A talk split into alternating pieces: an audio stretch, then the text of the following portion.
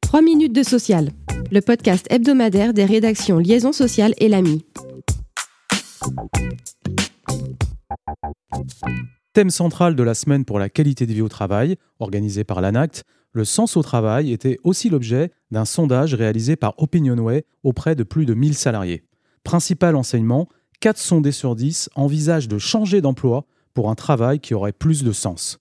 Cette aspiration, qui concerne de plus en plus de salariés, recouvre, selon l'étude, trois dimensions complémentaires, liées à l'utilité du travail lui-même, à la cohérence éthique et à la capacité du travail à contribuer au développement des personnes.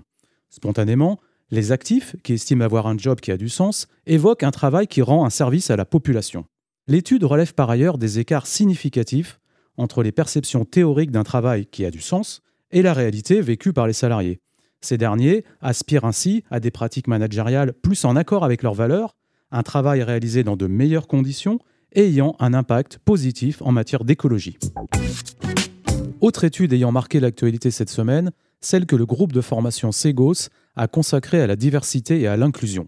Une vaste enquête internationale réalisée dans sept pays avec plus de 4000 salariés et 400 DRH interrogés.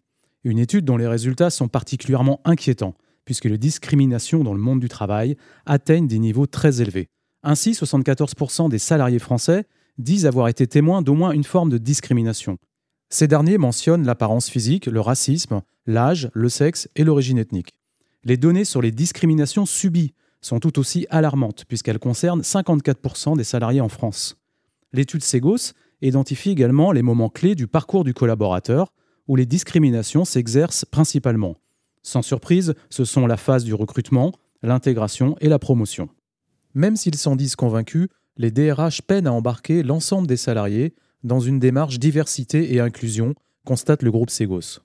Pour changer des mentalités, ils peuvent toutefois compter, et c'est un motif d'espoir, sur la ligne managériale, mais surtout sur les jeunes générations.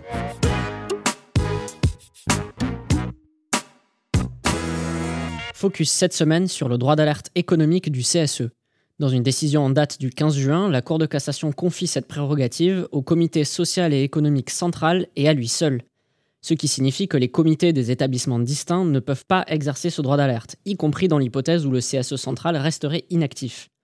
Cette solution s'appuie sur une application littérale du Code du travail, qui indique que la situation économique préoccupante qui justifie le droit d'alerte est celle de l'entreprise, ce qui implique de confier la prérogative aux représentants du personnel établis à ce niveau. Pour rappel, le droit d'alerte économique permet notamment de demander des explications à l'employeur et, en cas de réponse jugée insuffisante, de rédiger un rapport d'alerte. La règle ainsi fixée reprend celle applicable par le passé au comité d'entreprise. «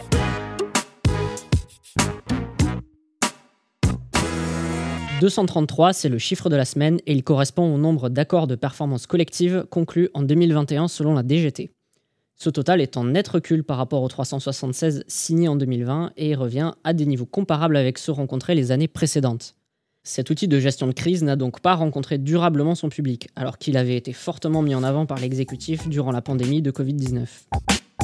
Merci de nous avoir suivis. Pour en savoir plus, vous pouvez consulter le site liaisonsocial.fr.